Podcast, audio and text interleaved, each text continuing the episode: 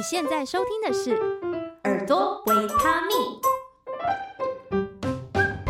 欢迎回到耳朵维他命，我是主持人幸慧，今天又来到我们的专访系列。那今天这位来宾呢，他的身份非常的多元，因为他同时是一个独立乐团的主唱。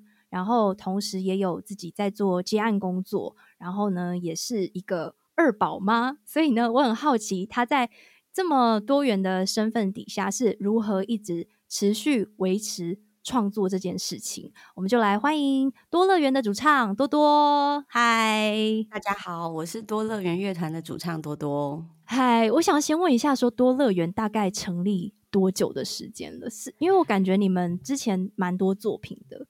其实多乐园成立的时间很早哎，我们其实今年刚好是我们成立满十周年哇，所以我们大概是二零一三年四月二十六成立的。哇，记得好清楚哦，因为那一天好像是我第一次跟团员碰面的日子，所以我就把那一天定为我们乐团的成立日，这样。嗯嗯嗯嗯嗯，然后一直到现在十年，你们是不是每一年都会发单曲？其实是希望更密集一点，可是呢，因为独立乐团大家都还是有一些各自的的事业要进行，嗯，所以呢，我觉得就是在 schedule 上面啊，我们都还是配合大家的步调。那现在的感觉的确是好像一年会有一首新的单曲会上线。嗯嗯，然后今年呢，发行了这一首歌叫做《流浪边际》，我觉得是非常抒情、非常好听的一首歌，所以我们才有机会。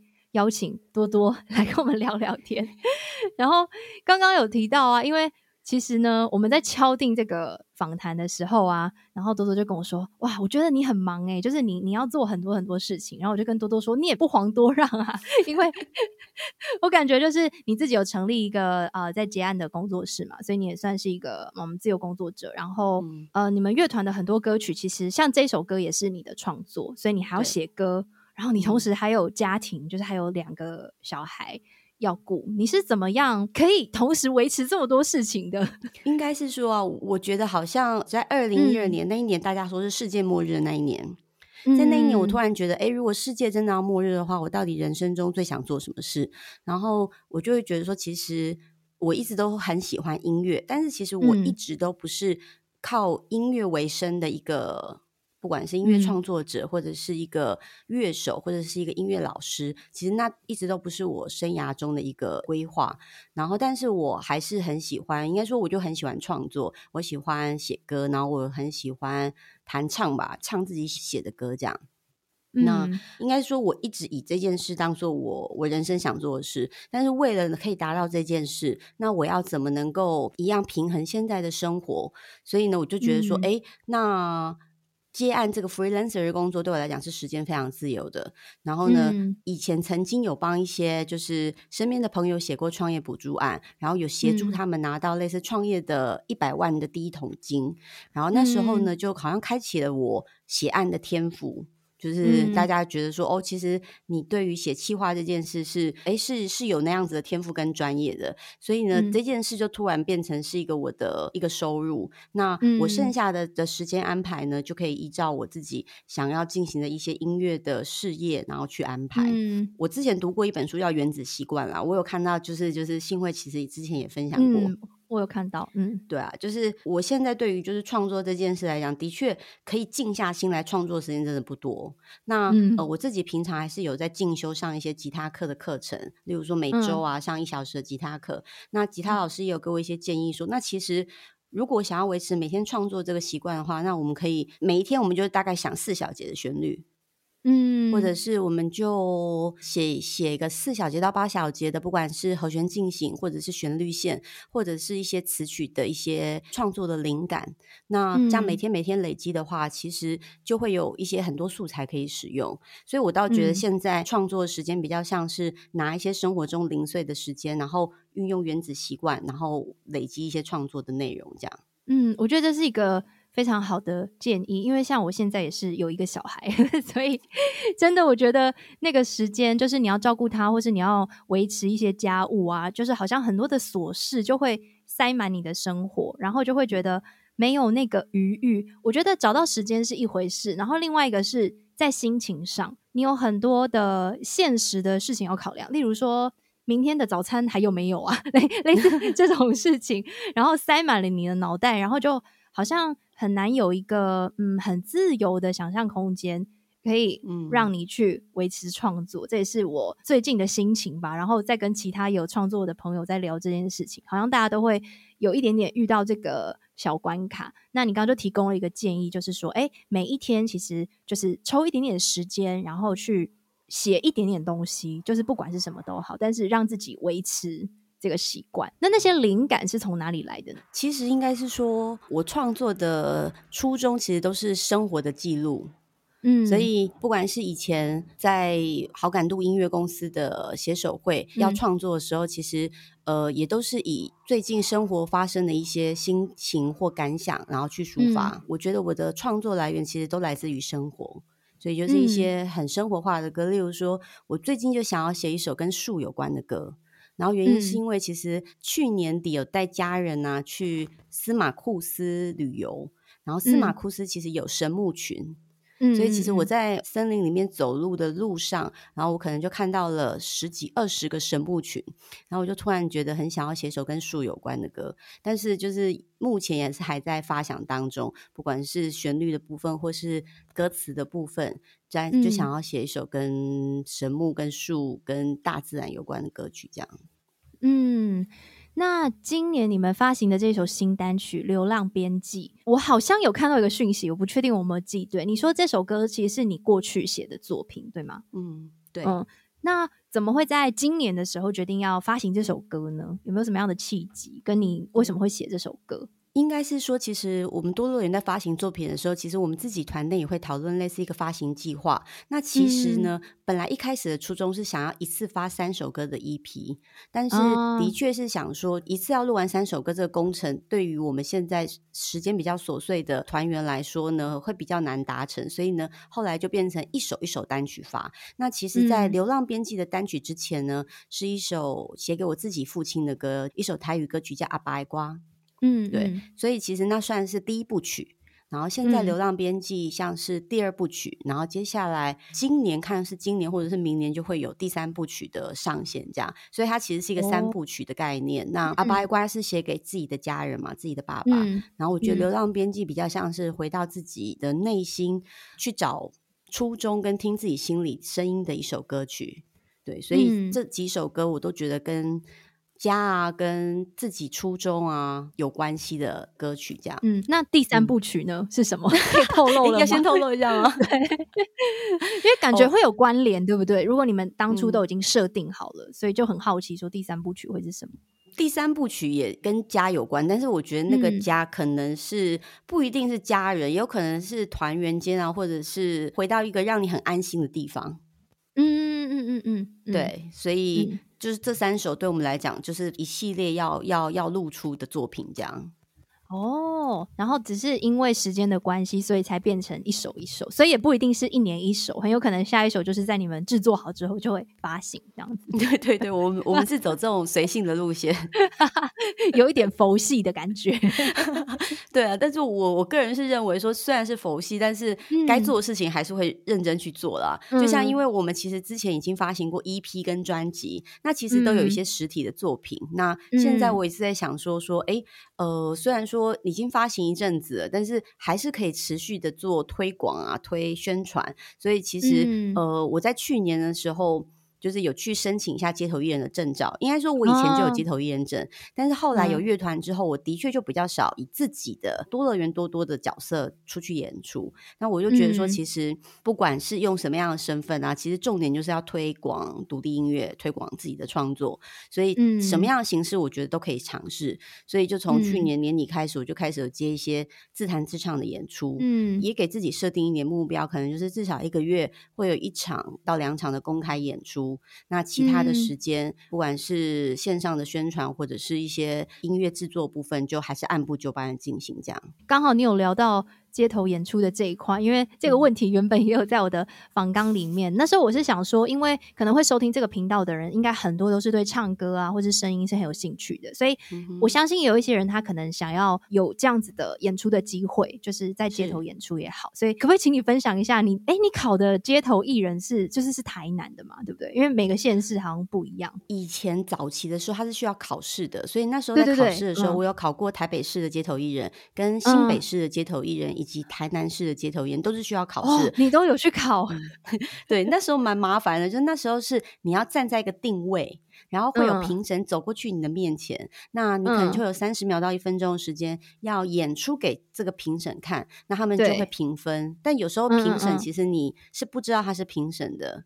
所以就是盲、啊、盲听，所以你不管是谁经过，你都要有一个你在街头表演的样子，嗯、对。但是他后来，他其实现在已经改变了。现在全台湾的街头艺人都是透过申请的方式。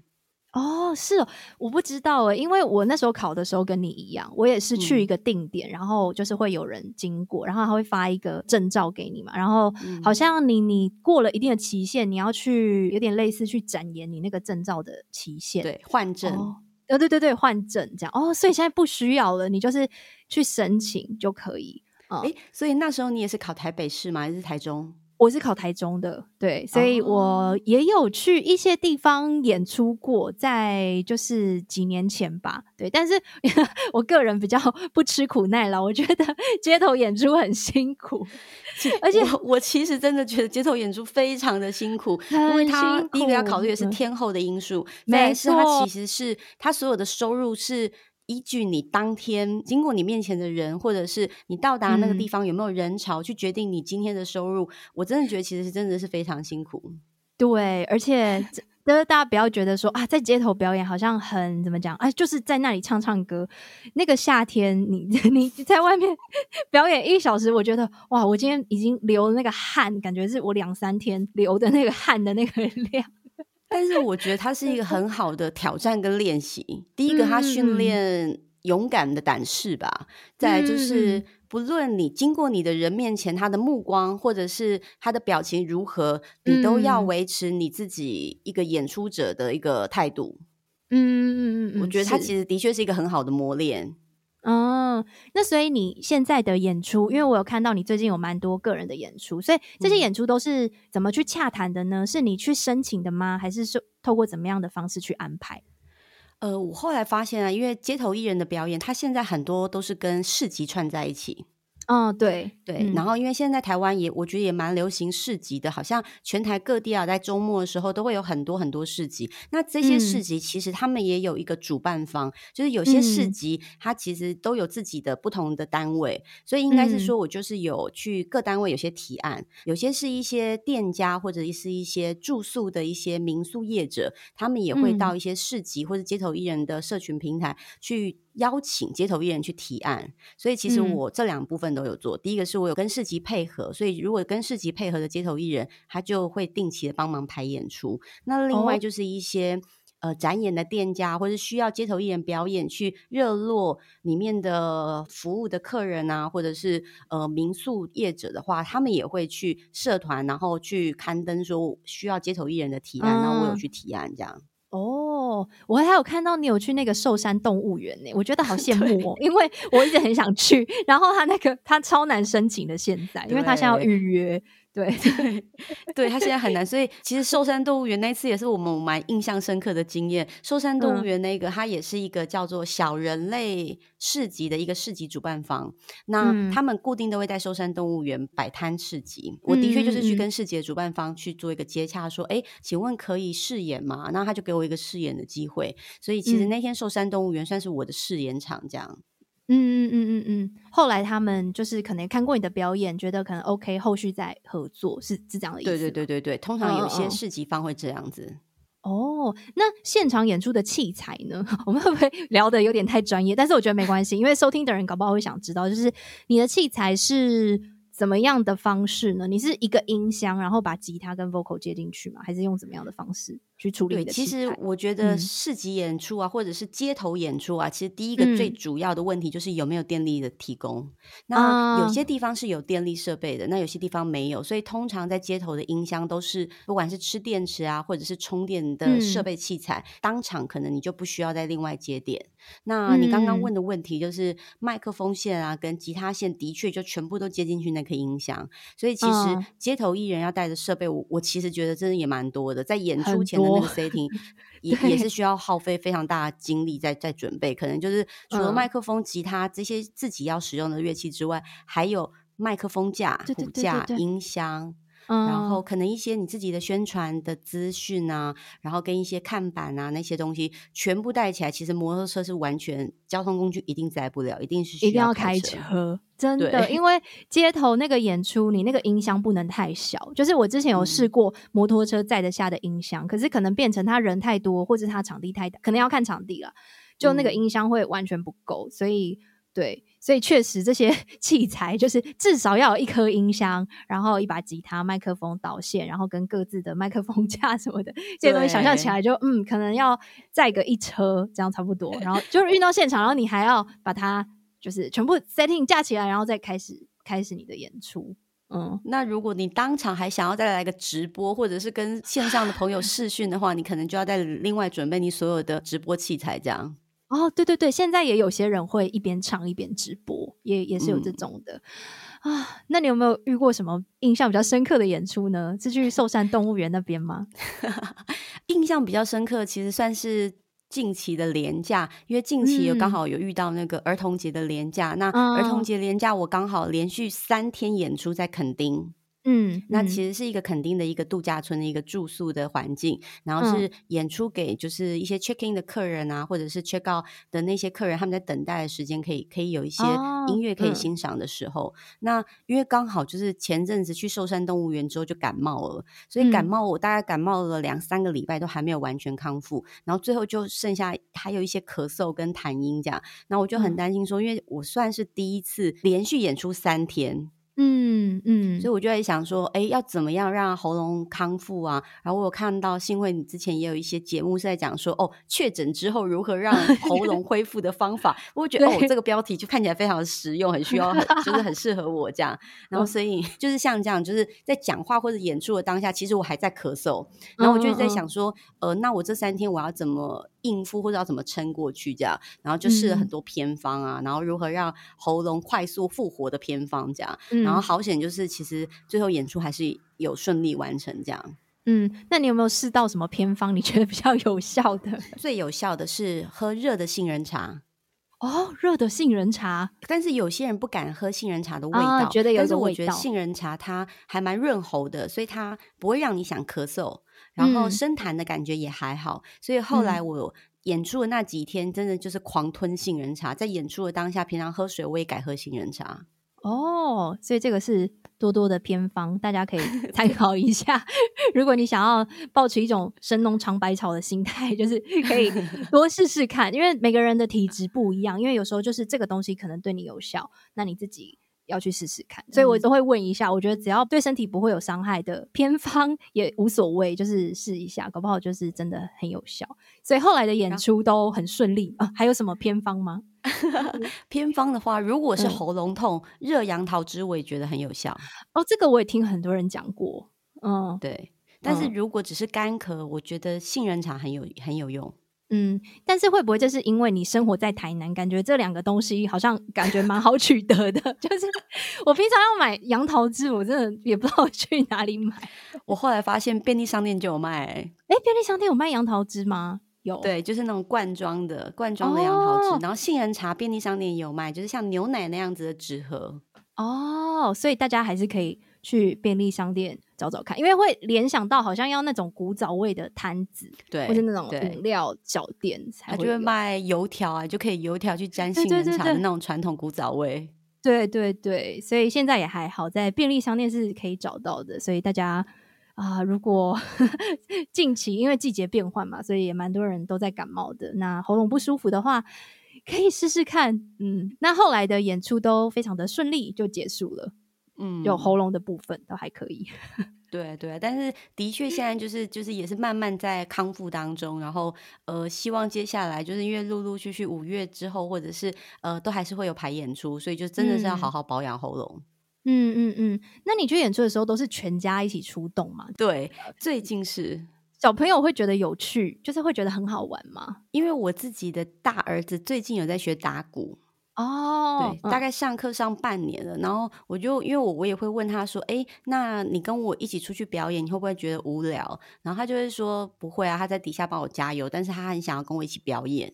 哦，真的哦，那很棒哎！以后你就可以，还是你中场就安排他打鼓，这样你可以休息一下，对之类的，就不可能变成说啊，还要准备一套爵士鼓，然后让他在上面这样子，啊、对，像那个 罗小白一样这样秀一下。那你们要带的东西就越来越多了，车子可能可能要买买一台发财车出门了。对。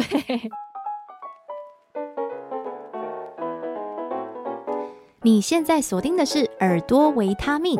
如果你喜欢这样的节目内容，请在 Apple Podcast 留下五星好评，并且分享给你有需要的亲朋好友，或者以实际的行动支持。点选节目资讯栏的赞助连结，请我喝杯咖啡，让我们一起创作更多好听的节目。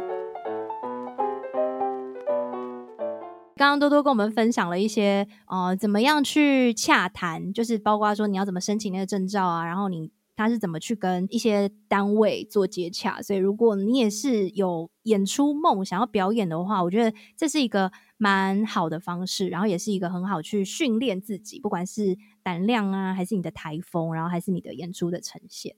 嗯，那我就想要回到今年发行的这一首单曲《流浪编辑》，然后这首歌是。主要的创作者是你嘛？就是基本上是你自己写的词跟曲。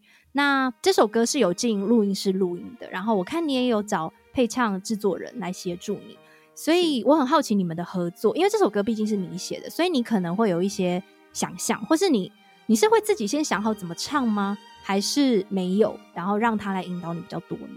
因为其实通常我们乐团录制的作品都是我们自己的歌，所以通常在你说要设计一些内容，其实对我来讲就是心境的心境的设定吧。嗯，通常我在进录音室的时候，配唱制作人给我的一些引导啊，也都是比较故事情节的引导。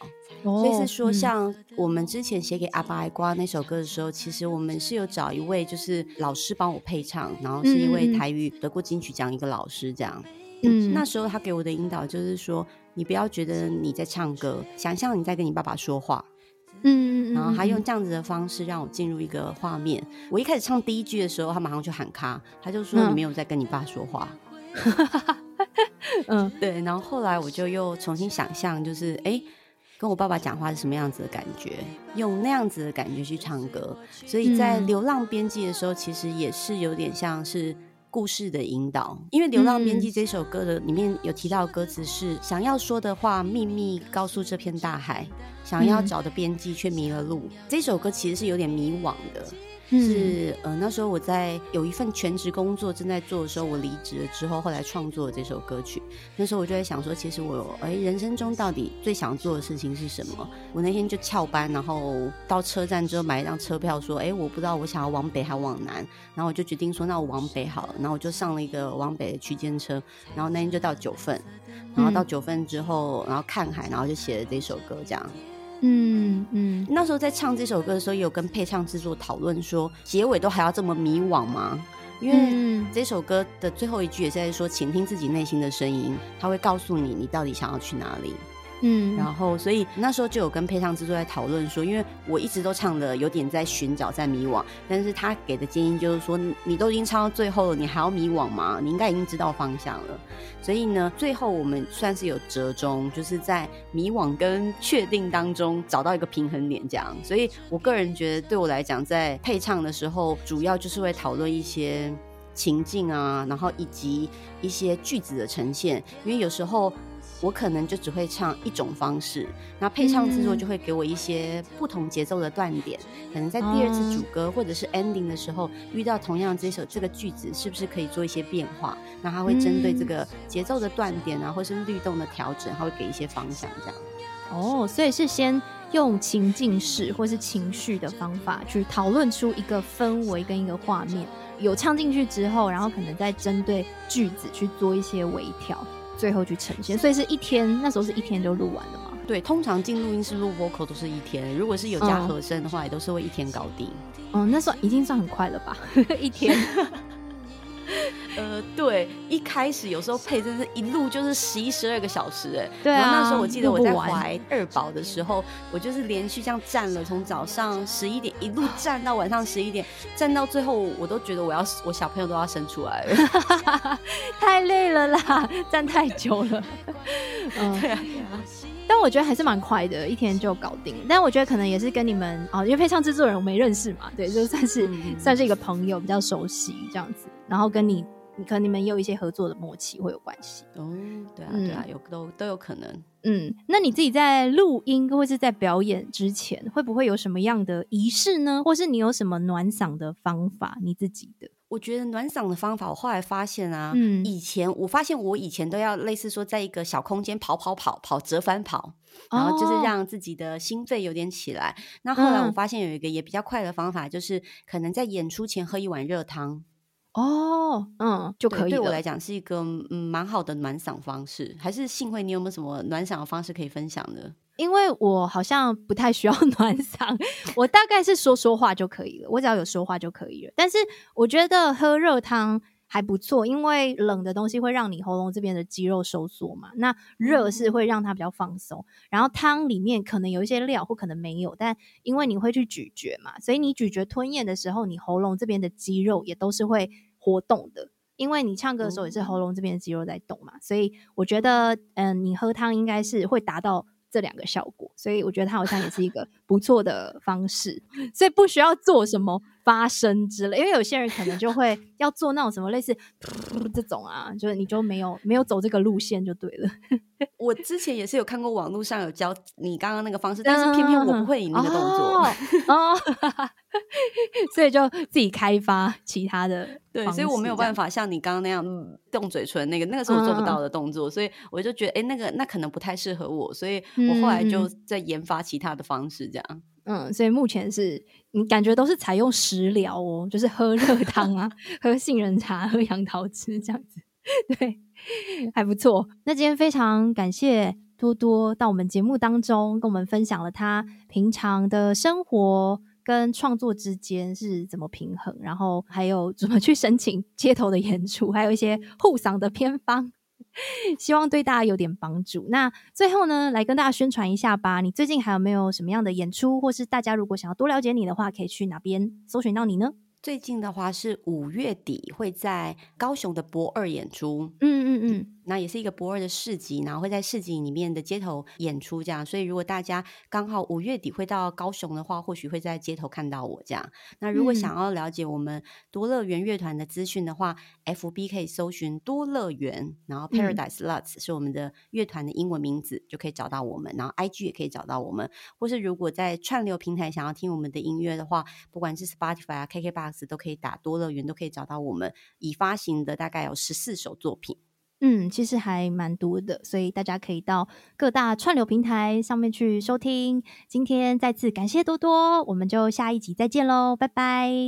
谢谢，拜拜。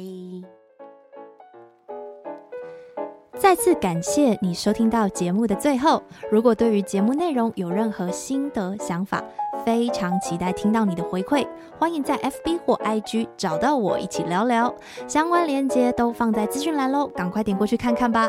请持续锁定耳朵维他命。